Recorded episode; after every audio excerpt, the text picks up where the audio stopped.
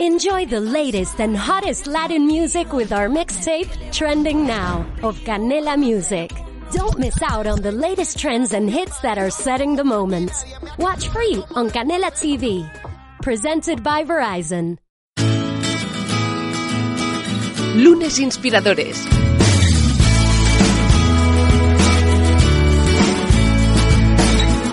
Con David Tomás y Edu Pascual.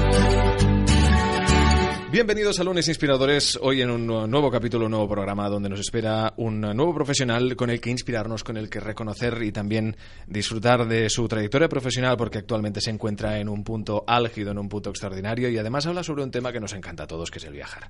David Tomás, ¿qué tal? Bienvenido. Muy bien, oye, como siempre y con muchas ganas de hablar de viajes. Claro que sí. ¿Te, gusta viajar a ti, David? Es una de mis pasiones. Sí, ¿eh? y verdad, y en ave arriba y para abajo también, ¿eh? Eso también, pero bueno, si puede ser en avión y cruzar el mundo, me gusta todavía más.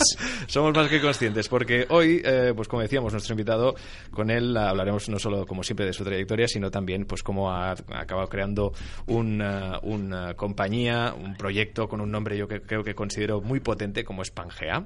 David Hernández, ¿qué tal?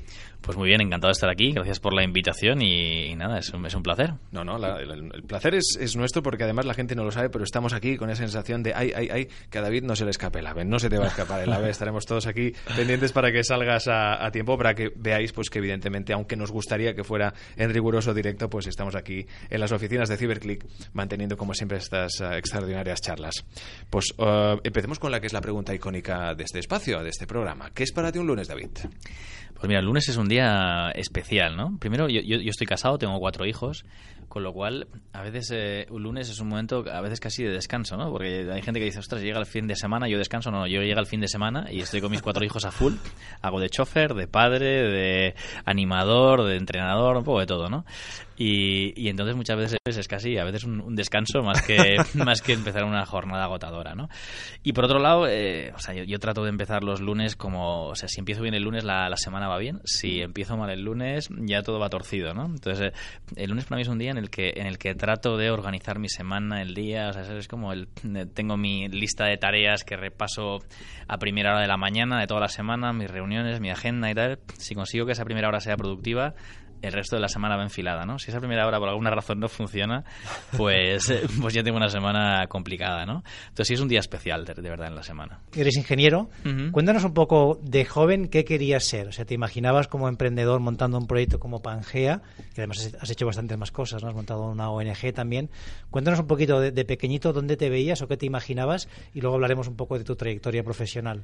Pues yo de pequeño siempre he tenido la tendencia a meterme en líos, ¿no? Yo no sé por qué, creo que nunca lo he querido, pero siempre he acabado siendo el que organiza las fiestas de fin de año, el que organiza el equipo del colegio, las vacaciones de los amigos, luego me meto en una ONG, como decías, no sé, tengo una tendencia natural a meterme en líos sin quererlo bastante, bastante importante, ¿no? Entonces yo, yo de pequeño pues he querido hacer mil cosas, ¿no? Soy soñador, soy una persona apasionada a la vez que racional, entonces lo mismo he soñado con salvar el mundo que con jugar con Michael Jordan a baloncesto, no sé, mil ¿no? Desde chaval. Em, pero sí, sí, sí siempre me he visto o siempre con ganas de hacer cosas diferentes, útiles, eh, no sé si un punto especiales o algo así, siempre complicarme un poco la vida, ¿no? Entonces de pequeño sí me veía emprendedor, me veía empresario, pero me veía deportista, me veía muchas cosas, ¿no? Yo no, no, no, dejo de darle vueltas a la cabeza y el problema es que a veces lo que pasa por mi cabeza lo cumplo, ¿no? Y entonces eso todavía se complica más. Y ¿Decidiste estudiar ingeniería por algo concreto? ¿Es algo que te llamaba o quizá había tradición familiar? ¿Un poco qué te lleva a la ingeniería? No, la verdad es que se me daba bien esto de estudiar, se me daba, sacaba buenas notas y dentro de las eh, pues, de no tener claro qué quería hacer, pero sí quería una carrera que me permitiera abrirme muchos caminos, ¿no? Pues la ingeniería te abre muchos caminos, ¿no? Hice la, especialidad en, eh, en eh, organización industrial, con lo cual pues tocaba desde, desde planes de negocio hasta cómo, cómo eh, poner en marcha una máquina en una nave industrial, ¿no? Entonces ingeniería porque, bueno, era un reto, era interesante y te abría muchos caminos a posteriori sin, sin acabar de tener claro hacia dónde ir, ¿no? Y cuando terminas, empezaste con temas de consultoría o banca de inversión, estuviste metido más en temas casi financieros, ¿no? De... Empecé con consultoría estratégica, primero en Accenture y luego más adelante en McKinsey. Luego hice el, un MBA, el máster del IS, y, luego ya me fui a banca de inversión. Primero en Londres y luego en, en Madrid, una pequeña etapa en, en, Brasil y vuelta para aquí, ¿no? Y entonces en, en banca de inversión toqué diferentes palos. ¿Y de, de, banca de inversión cómo saltas a emprendedor? ¿Era algo que venías pensando, que tenías ganas de hacer? Pues sí, en, en, el, en el MBA, en la asignatura de emprendimiento, ¿no? Entrepreneurship, eh, pues, eh, pues mm, se me ocurrió esto de Pangea, ¿no? Esta historia de... A mí, como tú decías antes, me apasiona, me apasiona viajar. Desde que tengo 14 años y tengo un euro en el bolsillo, me lo gasto en viajar, en nada más, ¿no? Me digo, tengo un coche que tiene 16 años, ¿no? No, no, no tengo ganas de cambiármelo. Ahora, como tengo un euro en el bolsillo y la opción de dar una vuelta al mundo, desde luego lo voy a hacer, ¿no? Desde los 14 años, pues eso, eh, me encanta viajar. De pequeño me escapaba dos, dos meses en verano y me iba pues a Nueva York o a Londres o a, o a Roma o donde fuera, ¿no? Y, y mezclaba mi pasión con viajar con mi admiración con modelos de negocio como IKEA, Decathlon, Leroy Merlin, FNAC, MediaMarket, ¿no? Todas estas grandes compañías que han cambiado la forma en la que compramos y la forma en la que vivimos. En el máster del IES pensé, oye, ¿por qué no creo el Decathlon de los viajes, no? Me encanta viajar, pero, pero creo que el modelo de agencia de viajes tradicional se le puede dar una buena vuelta, ¿no? Como Decathlon le dio una vuelta a la tienda de deportes, ¿no? Y pensé, ostras, en el máster del IES hace 12 años ahora, pues se me ocurrió la idea, hicimos un pequeño business plan de 12 páginas, eh, entonces se llamaba Travel 2.0, no se llamaba Pangea, y, lo dejé en un cajón a la espera de crecer profesionalmente, de formarme y de estar preparado para hacer algo así, ¿no? Y luego pues estuve como siete años y pico en banca de inversión, pues por diferentes países, diferentes responsabilidades, me di bastantes vueltas y un día, pues cansado un poquito a lo mejor de la banca de inversión, eh, me dije, venga, vamos a tratar de hacer esto realidad, ¿no? Vamos a mm, tratar de montar un business plan, ver si hay inversores y se lo lanzamos, ¿no? Un poco a la aventura. Empecé con un grupo de amigos que nos reuníamos una vez al mes para cenar y charlábamos, oye, cómo tienen que ser las pantallas y cómo tiene que ser la tienda y cómo el producto y cómo los asesores y cómo no sé qué, ¿no? Y después de 12 meses de muchas cenas y muchas cervezas, ¿no? Nos dijimos, venga, ponemos un business plan, ponemos una presentación y a ver si esto funciona y levantamos capital, ¿no? Y así lo hicimos en 2013. Perdona, ¿estos amigos de dónde eran? ¿Eran amigos del máster? ¿Eran amigos tuyos de infancia? Amigos de todos lados, que muchos de ellos entre sí no se conocían o casi ninguno, ¿no? O sea, tú juntaste todo Sí, diferentes sí. personas que tenían interés en este sector. Sí, sí. Uno, uno, un amigo mío que tiene bodegas, el otro un amigo que trabaja en consultoría de viajes, el otro un compañero de banca de inversión, el otro en temas de turismo en, en, en la empresa pública. Bueno, era un grupillo variado, Pero bueno, totalmente o sea, variopinto. Ya os juntabais para hablar est- estrictamente Nos- del proyecto, ¿no? O sea, era... además cenábamos y nos lo pasábamos Exacto, bien, ¿no? pero Eso sí. hablábamos. Y las cervezas que comentábamos Muy anteriormente. importante. Entonces, y- pero el hilo conductor era realmente el proyecto, ¿no? Y, y- y, oye, fue divertido, estuvimos como 11 12 meses hasta que un día dijimos, oye, está bien esto de cenar, pero vamos a ver si, si montamos una presentación, la presentamos a inversores y, y esto vuela o no vuela, ¿no? Y sí, sí, a finales del 2013 montamos el business plan y en enero lo empezamos a presentar, ¿no? Y yo se lo presenté primero a jefes míos del Banco Santander, oye, vosotros invertiríais en esto, ¿no? Y me decían, mira, yo no solo invertiría en esto, sino que además mm, convencería a mis amigos para que invirtieran, ¿no? Y digo, sí, Qué bien. bueno, pues a ver si, si va a resultar que tenemos un negocio, ¿no? Y empezamos a contárselo a amigos y amigos de amigos y amigos de amigos de amigos, ¿no? Y, y, pues eso, nueve, diez meses después conseguimos levantar el capital para montar Pangea. En noviembre de 2014 eh, firmamos la ampliación de capital y nos lanzamos a contratar el personal, plataforma tecnológica, la tienda, el diseño, el producto, todo, ¿no? Claro, porque además es una inversión importante la que habéis tenido que hacer, ¿no? Que no es un proyecto menor, ¿no? Tienes, necesitas un espacio físico, ¿no? Y una inversión Claro, es que se trata de recuperar un poco eh, o darle una vuelta, como tú comentabas antes, a las agencias de viajes um, usuales, las que todos conocemos, que estaban en, en decaída, estaban, estaban eh, a punto de morirse debido a que la gente solo compraba los vuelos a través o a tra- online, a través de su ordenador, a través de Internet. Y cómo vosotros habéis recuperado un poco ese trato humano, ese, ese trato específico en un ambiente en el que inspirarse para precisamente poder hacer un buen viaje. Sí, o sea, en los años 80 y 90, el tipo que monta una agencia de viajes es un tipo enamorado de viajar, ¿no? Oye, que ha estado Egipto, ha estado no sé dónde, le han fascinado y monta una agencia de viajes y tú vas allí a comprarle un viaje y el tío te cuenta maravillas del destino, ¿no? Es un tío apasionado de los viajes. Lo que pasa en los años 90 y principios del 2000 es que el sector crece de forma salvaje, ¿no? De forma brutal. O sea, en España, eh, pues eh, en, esos, en esa época crecieron los bares, las inmobiliarias y las agencias de viajes, ¿no? Porque no solo crecían con la bonanza económica, con la que crecieron todos los sectores, sino había, había dos efectos adicionales, ¿no? Que es el relevo generacional. Es decir, mi madre fue de luna, mis padres fueron de luna de miel a Kandanchu y yo me fui a Tailandia dos meses, ¿no? Y mi hija con tres semanas pues estaba volando a Londres como si fuera a coger el autobús, ¿no? Ese, ese relevo generacional y ese proceso de globalización, ¿no? Donde pues, eh, pues cada vez más gente viaja, ¿no? Entonces, no solo es que la economía fuera bien, sino que del, del, eh, del, dinero disponible de las familias cada vez se gastaba más en viajes y ocio, ¿no? Con lo cual empezaron a nacer en España agencias de viajes como setas, ¿no? Y ya, ya no tenías que ser ni especialista, ni gustarte viajar, ni nada. Tenías que tener un espacio de 70 metros, un catálogo, un ordenador y te ponías a vender, ¿no? Y más que... Se pasó una etapa que más que vender viajes se despachaban, ¿no? Entonces tú ibas allí, ¿qué quiere usted? Tailandia, aquí tiene el catálogo, venga, ¿cuál quieres? Es verdad, es verdad, y es tal cual así, ¿eh? Porque me había encontrado ¿eh? con esta sensación de te dan el catálogo y ya la y bueno, no va a contar nada usted, o sea que está ahí sentado, ¿no? Exacto, ¿no? Creció tanto y tan bestia, ¿no? La gente iba a comprar billetes de avión, la gente iba a comprar noches de hotel, todo, ibas a una agencia de viajes porque no había internet, Entonces, creció tan a lo bestia el sector que también un poco se deshumanizó, ¿no? Se perdió ese especialista y se dedicaban a despachar billetes de avión, hoteles, billetes de tren o, viajes a, Cancún, ¿no? Y entonces, claro, llega 2007, ¿no? Y pasan dos factores, ¿no? Es la crisis económica brutal, ¿no? Eh, entonces la gente ya deja de tener tanto dinero en el bolsillo, se preocupa más por el, por el dinero y el coste de las cosas, ¿no? Y luego aparece una cosa que se llama Internet, que empieza a irrumpir, ¿no? Aprovecha precisamente esa crisis económica. Internet ya estaba ahí, ya llevaba unos años latente, pero no acaba de despegar, ¿no? Porque mientras a todos nos fuera bien la vida, pues ¿para qué voy a ir a Internet si, me, si un señor que me lo hace, le pago un dinero y a tomar viento, ¿no? Pero llega la crisis y entonces la gente deja de tener dinero y ya es cuando explotan los Groupon, Let's Bonus, eh, Booking, eh, bueno, hay brutales y oye, mm, vuelo una avioneta 70% de descuento, me estás contando, ¿no? O sea, todos descuentos brutales y empieza a explotar realmente Internet, ¿no? Y ahí es donde los eDreams y Booking de este mundo empiezan a aparecer y ya no tiene sentido una agencia de viajes a comprar un billete de avión porque lo haces en eDreams o en Skyscanner o en Rumbo, ¿no? O no tiene sentido ir a comprar una noche de hotel, porque te metes en Booking, tienes todos los hoteles del mundo más baratos, vamos a un clic de distancia y con una experiencia de usuario fantástica, ¿no? Con lo cual las agencias de viajes entre 2007 y 2013 caen a la mitad. Desaparecen, pum, de hoy para mañana a la mitad, ¿no? Parecido a otros sectores, ¿eh? el sector del mueble, el sector de los deportes, todos los sectores se pegan una castaña impresionante entre 2007 y 2012 por la crisis económica que todos conocemos. No, sé si era esa época o fue antes, viajes Marsans, ¿no? ¿Cae en esa época, en esos años o cae antes? Sí, Marsans cae, o sea, hay, antes, ¿no? hay, dos grandes players que caen en esa época, ¿no? Primero cae, bueno, no sé cuál fue primero, primero es Marsans, pero Marsans cae por dos cuestiones, la crisis económica y luego una gestión probablemente no muy adecuada de la compañía, ¿no? Porque se lanzaron a comprar aerolíneas argentinas con la caja que generaban las agencias de viajes, cuando las agencias de viajes dejan de vender, ahora como cómo repago yo eso, ¿no? Y me lo como con patatas y juicios y de todo, ¿no? Luego Horizonia también eh, cayó, por razones diferentes, ¿no? Eh, eh, se vende se vende lo que era Iberojet Viajes, Viajes Iberia a Carlyle por 960 millones de euros en el año 2006, ¿no? En la cresta de la ola. Llega ahí Carlyle y pone un montón de dinero sobre la mesa para construir un gran operador de viajes, ¿no? Pero le pilla la crisis de lleno, ¿no? Con apalancado a lo bestia y, claro, se lo lleva por delante la crisis, ¿no? A, Horizonia.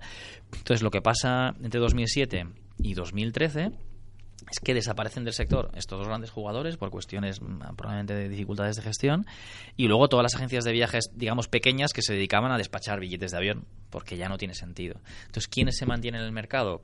Los grandes jugadores que han hecho bien los deberes, como Viajes del Corte Inglés, Viajes Alcono, Viajes Barceló, y luego la pequeña agencia de viajes que sí que aporta valor, ¿no? Vuelve a, se mantiene el tío que te vendía el viaje a Egipto y lo hacía con cariño y, que conocía el destino. exacto. Aquel, el tipo que se dedica a vender billetes de avión, hoteles, cruceros y caribes, ese desaparece porque eso lo haces por internet ya, ¿no?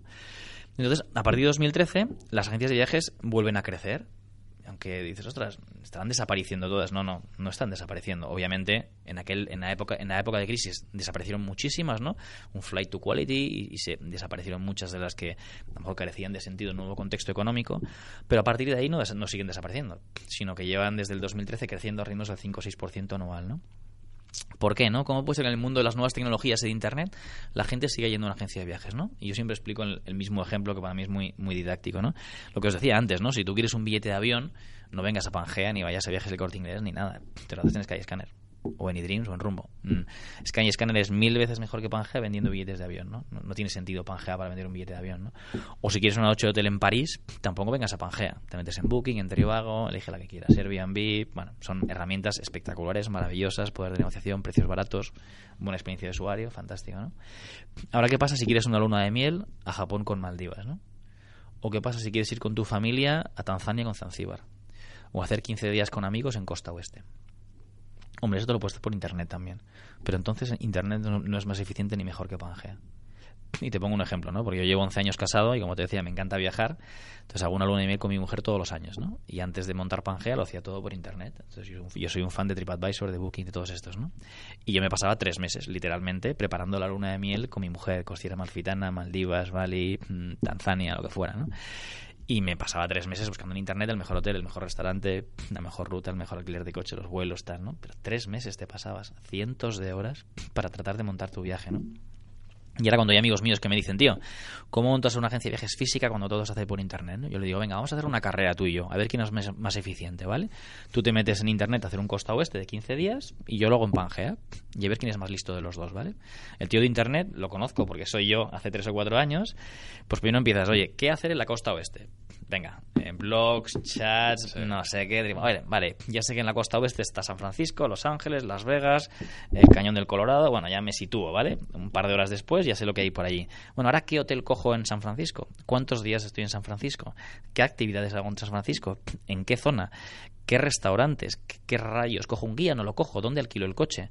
Y ahora en Los Ángeles lo mismo. ¿Qué hotel? ¿Qué restaurante? ¿Qué actividad? ¿En qué zona? ¿A qué precio? ¿Qué tiene sentido? Y ahora, ¿dónde alquilo el coche? ¿En Los Ángeles? ¿En Las Vegas? ¿En San Francisco? ¿Cómo voy hasta Las Vegas? ¿Me acerco al cañón del Colorado? ¿Y el Colorado qué cojo? ¿El helicóptero A, el B o el C? ¿O una ruta en, en, autobús? ¿Y luego me acerco a Yosemite no? ¿Tiene sentido sí o no? ¿Qué vuelos cojo? ¿Qué combinación?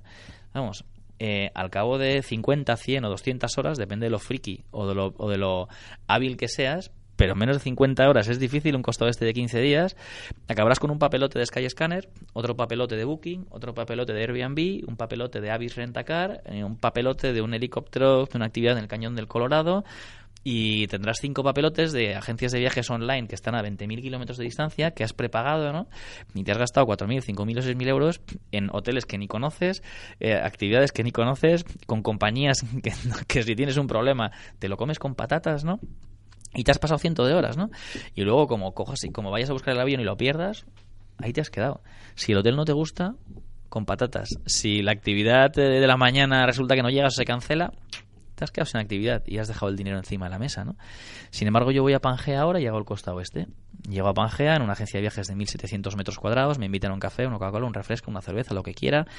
Eh, una chica que se llama Ana Clemares, que conoce Estados Unidos como su casa, porque ha vivido en San Francisco y lleva 20 años vendiendo costa oeste. Te sientas con ella y le dices que, mira, somos un matrimonio, cuatro niños y queremos 15 días en costa oeste te dice, genial, te voy a contar lo que vas a hacer. Mira, vas a empezar por San Francisco, tres noches, vas a dormir en este hotel, en esta zona que está muy bien para niños, es una zona tranquila, y además está bien comunicada. Te voy a recomendar un guía que hace una ruta de San Francisco por los mejores restaurantes, que es una pasada, de verdad merece la pena y está muy bien de precio. Además... te voy a buscar luego el, coche no lo alquiles aquí, cógelo en Los Ángeles, en la siguiente ciudad, donde estarás un par de noches. En Los Ángeles, mira, ponte cerca de esta zona por la razón que sea y tal, y el coche lo alquilo en Los Ángeles luego para ir a Las Vegas. En Las Vegas pásate un par de noches allí. Con los niños vete a estos dos sitios que son tienen actividades para niños muy chulas. El Cañón del Colorado te recomiendo esta otra actividad. Y luego puedes acercarte por Yosemite eh, con el mismo coche. Merece la pena con los niños que vayas allí y vuelves tal y cual te enseñan una pantalla de 50 pulgadas imágenes del destino en la que ella aparece en los destinos que te está recomendando, donde ves fotos, mapas, recomendaciones de los hoteles. Esta chica te ha reducido un problema de 100 horas en 30 minutos. Una chica que domina el destino te acaba de resolver un problema complejo de forma brutalmente sencilla, ¿no? Y luego te dice, no te preocupes, eh, si quieres te lo preparo un presupuesto ahora mismo, 5 o 10 minutos, o si tienes prisa te vas a casa y esta noche te lo envío o en ese mismo momento por la noche te llega un presupuesto en digital con cinco hoteles, dos alquileres, tres traslados, los aviones, todo, eh, para que lo puedas comprar directamente. Financiación a seis meses sin intereses. Eh, eh, servicio 24/7 si tienes un, problema con el vuelo si tienes un problema con en el hotel que no te gusta la habitación te la cambiamos y la actividad que a la que no llegas por la mañana te la ponemos por la tarde y encima te damos precio mínimo garantizado si tienes narices de encontrarlo más barato en internet te lo igualamos ¿Quién es más listo, mi amigo de las 100 horas por internet o yo que me lo he hecho en Pangea, ¿no? Te tengo que decir que a mí me acabas de convencer. Yo, de hecho, mi próximo viaje es a la costa oeste en familia, pues así ya que está, ya lo tienes. Ya me, voy a pasar por Pangea para prepararlo. la verdad es que... Al, final estamos todos, y yo, yo, el primero, ¿no? Pues, obnubilados por internet, que es maravilloso. Internet es la pera, nos ha cambiado la vida y es fantástico, maravilloso. Pero a veces, si contáramos las horas que le dedicamos, ¿no? Y cuánto vale en, nuestra hora de, de trabajo, eh, pues hay cosas que no es tan eficiente hacerlas en Internet. ¿no? Yo creo que el futuro es la omnicanalidad. En el futuro habrá cosas que se comprarán por Internet Y habrá cosas que compararás en una tienda física, ¿no? Aquello, lo que yo siempre digo, ¿no? Yo el supermercado, pues la leche, las galletas y los pañales lo compramos por internet. No me aporta valor ir al supermercado de la esquina, ¿no? Ahora mi mujer, la, la verdura, la fruta y la carne, quiere ir a verla y quiere tocarla. Pues con los viajes pasa lo mismo, ¿no? El billete de avión te lo harás por internet y el hotel también, pero si quieres ir a Costa Oeste, yo de ti no me lo haría por internet, ni tampoco un Tanzania o un Perú, ¿no? Te vas a jugar 5.000 euros eh, sin ninguna garantía, con agencias de viajes a miles de kilómetros de distancia y vas a tener que invertir 50 horas para comprar algo que no sabes ni siquiera si está bien, ¿no? Pues eso no es lo más eficiente del mundo. Pues nada, oye, sí, ya nos has convencido a todos. Sí, sí, totalmente. Yo ahora mismo, bueno, no, me veis, pero estoy en la web de Pangea ya. Exacto. yo venía pensando mientras hablaba, yo estaba intentando recordar la última vez que había entrado en una agencia de viajes y si el recuerdo me viene es el año 99-2000, o sea, yo hace muchos años que no piso una agencia de viaje. Hace unos días como, de David. Como tú. sí, sí. el tiempo, pero vamos, voy a entrar seguro en, en Pangea. Y yo te quería preguntar un poco los hitos que habéis conseguido hasta ahora, ¿no? Porque es un proyecto que habéis conseguido mucha notoriedad, se ha hablado mucho de, Pangea, ¿no? Tanto en Madrid como ahora en Barcelona, ¿no? Desde que habéis lanzado. Eh, cuéntanos un poquito qué habéis conseguido, ¿no? Si hay algún dato que puedas compartir, ¿no? Sí, em, pues eh, como te dije, levantamos capital en noviembre de 2014, pues 3 millones de euros para poder eh, lanzar la compañía. Con ese capital fuimos capaces de en 11 meses de poner en marcha la tienda, tecnología, producto, equipo, tienda, reforma, todo. Y abrir pues una de las tiendas más espectaculares de este país, probablemente. a partir de ahí abrimos la puerta y empezamos a vender, ¿no? Y la verdad es con mucho éxito, porque tú tienes una idea, te parece buena, ¿no? Resulta que es una tienda muy chula, pero puede pasar que abras la puerta y no entre nadie a comprar, ¿no? Pero no, no. Y discúlpame, porque justamente, claro, ¿hicisteis algún tipo de prueba, ¿no? Por ejemplo, de Steve Jobs, antes de, abrir su primer... Eh, eh, Apple Store. Apple Store, que no me salía parece que montó una en una nave, ¿no? La hizo exactamente igual, estuvieron haciendo miles de pruebas. No sé en vuestro caso, porque es arriesgado, es una inversión importante y dices, oye, yo creo que esto va a funcionar, pero si después la gente entra y no compra o no le gusta? Hombre, a, ver, sí que hay que decir, y hablo con, con, eh, por experiencia propia, yo he estado en la que habéis abierto en Barcelona el año pasado, de hecho fue cuando se inauguró, eh, mm. eh, o este año, a principios de, este año, a principios de este año, sí. estoy ya con... Y la verdad es que es toda una experiencia. solo decirte hay un tobogán. Y a mí ya se me han ganado por ahí. ¿eh? Yo entré y la verdad es que tuve ocasión de, estar a pocos días después de su inauguración y la verdad es que es toda una experiencia, es, brutal. Es como entrar dentro de un decorado de, de una, de una película. Se te da la sensación de estar, pues eso, ya lo que tú dices, ¿no? Al final vivir la experiencia y con alguien que te va a, pues a, ayudar, que te va a aconsejar, alguien que lo ha vivido y que te genera esa confianza y esa seguridad. La verdad es que hicimos algunas pruebas de trozos de la tienda, ¿no? Que montamos maquetas pero no teníamos ni la, no teníamos el dinero que tiene Steve Jobs, ¿no? Para montar una nave ni montar un piloto, ¿no? Siempre tuve la oportunidad de hablar con Pablo Isla hace un tiempo, ¿no? Y la verdad es que fue apasionante. Y, y cómo, eh, pues claro, compañías como Apple o como Zara, entre comillas, se pueden permitir el lujo de probar algo y hasta que no está perfecto no lo sacas al mercado, ¿no? Claro, ellos tienen los bolsillos muy profundos, ¿no? Para, oye, pruebo algo y hasta que no está perfecto no lo saco al mercado. Yo no tenía el bolsillo tan profundo como para poder eh, montar muchos pilotos y tal, ¿no? De hecho, había gente que me decía, oye, ¿por qué no pruebas una tienda más pequeña primero, ¿no? A modo de piloto. Digo, mira, es que este concepto no se puede hacer en una tienda pequeña, ¿no? O sea, el concepto de Carlón no lo puedes hacer en una tienda pequeña, un Ikea no lo puedes hacer en una tienda pequeña. Esta, esta diferencia en la propuesta y la experiencia de compra pues no, no, no, es requiere un espacio grande por definición, ¿no? Para que para que todo el proceso de compra sea, sea espectacular, ¿no? Entonces ya empezamos con una tienda a lo bestia de 1500 metros en el centro de Madrid y, lo que nos decía el sentido común que, que, aquello pues eso tenía sentido, ¿no? O sea que si tú puedes elegir entre ir a perdón, Viajes Manolita, ¿no? La agencia de viajes tradicional de 50 metros, dos mesas, dos ordenadores y catálogos o ir a comprar a Pangea 1500 metros cuadrados, esos expertos, pantallas táctiles, donde te doy garantía de precio mínimo ostras, algo tiene que funcionar, ¿no? Al final, nosotros yo siempre tengo una anécdota bastante didáctica, ¿no? Yo, mi mejor amigo en Barcelona, yo soy de Barcelona, mi mejor amigo tenía una tienda de deportes en los años 80, 90, ¿no? Y en el año 92 yo recuerdo cuando abrió Decathlon, ¿no? Entonces yo fui por primera vez a Decathlon, llegas allí y dices, joder, 10.000 metros de tienda, una gama de producto brutal. Había un tío que se veía de tenis, otro de submarinismo, el otro de equitación, otro de running, de fútbol un, servicio preventa y postventa brutal y un precio de risa. Yo al día siguiente a mi amigo de la tienda de deportes le dije, Albert, ¿qué va a hacer tu padre con la tienda? Porque ni yo que soy tu mejor amigo, que tu tienda está a 500 metros de mi casa, es que no tiene sentido que siga yendo. Porque claro, es que Decalón tiene un tío que sabe de esquí un huevo. Y tu padre no esquía en su vida. Eh, es que, claro, Decalón tiene 50 tipos de esquís, desde 10 euros hasta 500. Tu padre tiene 5. Entonces, joder, es que la propuesta es tan brutalmente incomparable que, oye, tú puedes probar de calor o no probarlo, pero la realidad es que una es una tienda de 70 metros cuadrados, con una gama de producto limitada, con un asesoramiento limitado y encima hasta más caro, ¿no? Porque dices, ostras, ¿cómo puede Decalón pagar los 10.000 metros de tienda, los 100 empleados por tienda, la logística de producto y vender más barato encima que la tienda de mi amigo? Estoy cachondeo, ¿no? Pues sí, además puede hacer eso por dos razones. Y son las mismas que IKEA, y las mismas que Zara, y las mismas que Mercadona, y las mismas que Pangea. Una es volumen y economías de escala. Por la tienda de deportes de la esquina pasan 10 clientes al día, por Decalón 5.000. Y el segundo es producto propio. Mi amigo le compraba el, producto a un distribuidor, que le compraba a un mayorista, que le compraba a Nike. Cada uno se queda un trozo del pastel. Decalón hace sus zapatillas, Ikea sus muebles, eh, Mercadona sus eh, productos, y Zara su ropa y Pangea sus viajes es lo mismo, Pangea tiene más tráfico que cualquier agencia de viajes en este país, eh, tiene producto propio, con lo cual capturamos todo el margen y eso nos permite darle al cliente una mejor tienda, asesores expertos, una mejor experiencia de compra, una mayor gama de producto y más barato. Pues a lo mejor nos equivocamos, pero parece que el sentido común te dice que no sé si será muy rápido muy lento, no sé si con mucho éxito, con medio éxito, con poco éxito, pero algo tenemos que vender, ¿no? O sea, algo tenemos que vender más que la agencia de viajes tradicional. Parece que los datos os avalan de momento. Sí, creo que hablan por sí solos, está claro. ¿eh? Y dentro de tu experiencia, ¿qué, mm, ¿qué, consejo, porque evidentemente muchas de las personas que nos estén escuchando, que tengan ese proyecto como tú tuviste Pangea durante siete años, que ya tiene mérito, que te aguantases tanto teniendo en cuenta pues que la cosa pinta muy bien, aunque entiendo que siempre generan estas dudas que a lo mejor puedan tener nuestros oyentes con proyectos propios o evidentemente con cualquiera que sea su situación profesional. ¿Qué, mm, qué consejo les darías? Le voy a dar buenas y malas noticias, ¿vale? Venga, adelante.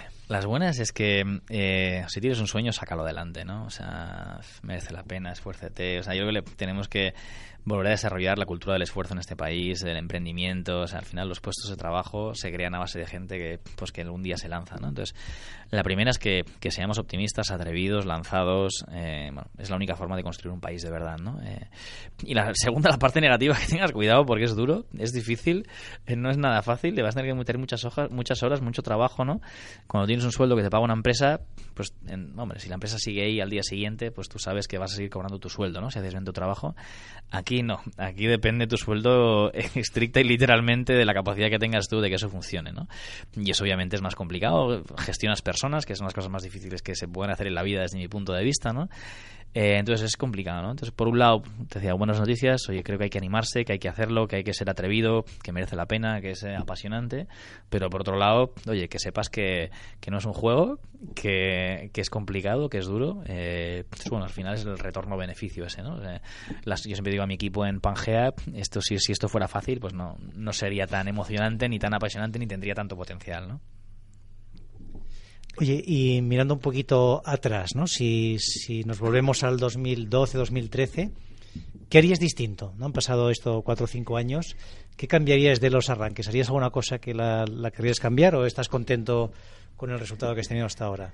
Cambiaría 100.000 cosas, más o menos. O sea, yo me he equivocado en un montón de cosas, gracias a Dios he tener unas cuantas también, si no, no estaríamos aquí. Pero sí que hay muchas cosas que hemos aprendido que haríamos diferente, ¿no? Pues, de hecho, la tienda de Barcelona es diferente a la de Madrid en muchos aspectos y es más rentable, mejor ubicada, con una propuesta de valor mejor. Entonces, hay muchas cosas que cambiaría, ¿no? Al principio hay una parte del modelo de negocio que nos equivocamos, que era la parte de venta online, o sea, hay muchas cosas que hemos aprendido, ¿no? Tú tienes una idea en la cabeza y, gracias a Dios aciertas en algunas cosas y por eso estamos aquí, pero luego hay muchas otras que la realidad te dice que no son como pensabas, ¿no? Y sí, sí, cambiaría, la verdad es que muchas cosas. Tenía que hacerte una lista. Y de, de, los que habíais planteado el proyecto inicialmente, ¿empezasteis todos? ¿Cómo fue ese proceso? ¿O hubo alguna persona que no lo vio claro? Porque al final también lo que tú decías, ¿no? Emprender no deja de ser un riesgo. ¿Os subisteis todos al barco? ¿Cómo lo, ¿Cómo lo hicisteis? Sí, o sea, del grupito este de nueve amigos que nos quedábamos para cenar, solo me lancé yo, pero básicamente porque yo era un poco el impulsor, le dio luego el loco y tal, ¿no? Los demás eran amigos que cenaban conmigo y que se lo pasaban bien y que eh, luego tienen una participación en la compañía. Son inversores, ¿no? Socios. Pero, minoritarios y más a modo de, de amistad y tal, ¿no? Y con lo cual yo soy un poco el emprendedor y el máximo accionista del lío este, ¿no? Eh, y luego sí que cuando empezamos, pues contratamos a 40 personas en los primeros dos meses, ¿no? Ya empezamos a lo bestia. Y de esas 40 personas hay muchas que continúan y otras que pues han quedado en el camino porque, oye, pues eh, han visto otros proyectos, porque a lo mejor no encajaban en el proyecto. Hemos ido, pues eso, unos y otros aprendiendo y, y cambiando. Claro, es un proyecto de máximo riesgo, ¿eh? una inversión enorme en la primera tienda, contratar 40 personas de golpe, ¿eh? o sea, tú lo, te tiras a la piscina a lo grande, vamos, no, no Claro, pero son horas de trabajo y también a actitud, que es la que estamos hoy disfrutando de nuestro invitado de hoy, David Hernández, CEO de Pangea, con el que pues eh, llega el momento de las conclusiones. Es que nos hemos quedado sin, sin tiempo, ya tenemos que volver a invitarte. Sí, a mí solo una pregunta, o sea, what's next, ¿no? ¿Qué, qué tienes en, el, en mente? ¿Es abrir muchos Pangeas por el mundo? ¿Es consolidarlo en España? ¿Cuál es tu plan? Si Dios quiere el año que viene abrir tres tiendas más en España, una en América Latina y lanzar una campaña de publicidad a lo bestia para dar a conocer el concepto Pangea. Hasta ahora no lo hemos hecho porque hay muchas cosas que todavía estamos modulando, y tecnología, producto, procesos, ¿no? Para tú poder atender a un gran volumen de personas necesitas que esos procesos sean muy eficientes, ¿no? Que un asesor no tarde cinco horas en hacer un presupuesto, sino que tarde cinco minutos, ¿no? Porque la tecnología te lo permita. Al final es lo que hace brutalmente eficiente a IKEA, Decathlon y compañía, ¿no? Pues los procesos que le permiten a IKEA, pues que te hace un mueble que antes costaba 10.000 euros, ahora resulta que cuesta 100. Porque es que estos tíos tienen unos procesos productivos acojonantes, ¿no? O lo mismo Zara.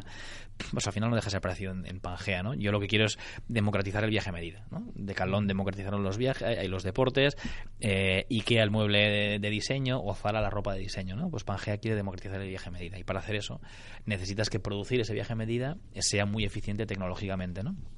Y eso es lo que hemos estado trabajando en los últimos años. Y estamos ya muy cerquita, ya tenemos una plataforma muy chula que nos permite hacer eso. Y estamos a 12 meses de tener probablemente la plataforma más potente del mercado para poder hacer eso, algo totalmente único. Y entonces estar preparados para atender a un aluvión de gente, ¿no? Nuestra audiencia, que ahora mismo puede estar escuchándonos por la calle, ya se está dirigiendo hacia concretamente los establecimientos de Pangea para disfrutar evidentemente de esta experiencia y montarse ya las que serán las vacaciones de este verano próximo. Eh, y yo también, ¿eh? la verdad es que me están entrando unas ganas de irme ya que no veas, ¿eh? pero bueno, tenemos muchas entrevistas por hacer. David Tomás, venga, conclúyeme. Pues yo primero todo me quedaría con, con, la perseverancia de David en este caso, ¿no? De tener la idea hasta lanzarla y esa visión de crear un proyecto distinto, ¿no? De democratizar pues como decías, el viaje a medida me parece una propuesta increíble y sobre todo me quedo con tu actitud, ¿no? Con estas ganas de, de cambiar este sector que estoy seguro que lo, vais a conseguir. David eh, Hernández, gracias. Hoy nos hemos empapado de, sin duda de, una actitud extraordinaria que ha llevado el proyecto de Pangea hasta donde pues eh, todos podemos ya corroborar con esta conversación que hemos mantenido. Gracias y que siga así. Muchísima suerte. Gracias a vosotros, un placer estar aquí y vuelvo cuando queráis. Suscríbete a nuestro canal de YouTube, a nuestra cuenta de iVoox y síguenos en Twitter, arroba lunesinspirador. Lunes Inspiradores.